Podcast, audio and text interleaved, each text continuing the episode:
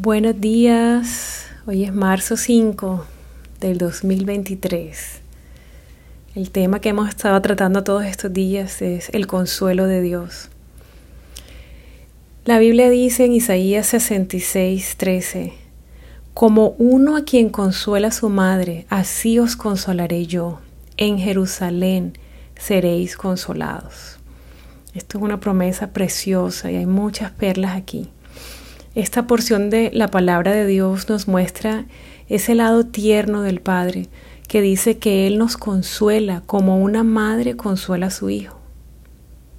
Él mismo nos consuela como una madre consuela a su hijo. Además, nos promete que seremos consolados en Jerusalén, Jerusalén tipo de la iglesia de Cristo. Esto quiere decir que además del consuelo que recibimos directamente de Él, del Padre, Él utilizará el cuerpo de Cristo, su iglesia, personas de su iglesia, de su cuerpo, para abrazarnos y para consolarnos. Personas que Él escoge para consolarnos a través de ellos. Vamos a orar. Padre amado, gracias porque eres un Dios todopoderoso, pero también eres un Dios tierno que me abraza y me consuela como una madre consuela a su hijo. Gracias por el cuerpo de Cristo. Gracias por tu iglesia y la manera como quieres usarlos para consolarme. Enséñame, Señor, a confiar en ti y ayúdame y enséñame a confiar también en personas dentro de la iglesia. Coloca delante de mí personas de bendición, que puedan ser usados por ti para abrazarme y consolarme. Te lo pido en el nombre de Jesús. En el nombre de Jesús. Amén.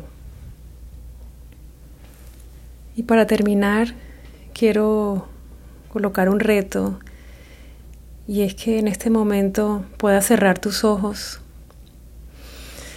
respirar profundo varias veces, sabemos cuánto nos cuesta este tema de la confianza, de confiar en Dios y de confiar en otras personas. Pero respira profundo, cierra tus ojos y permite que Dios te abrace.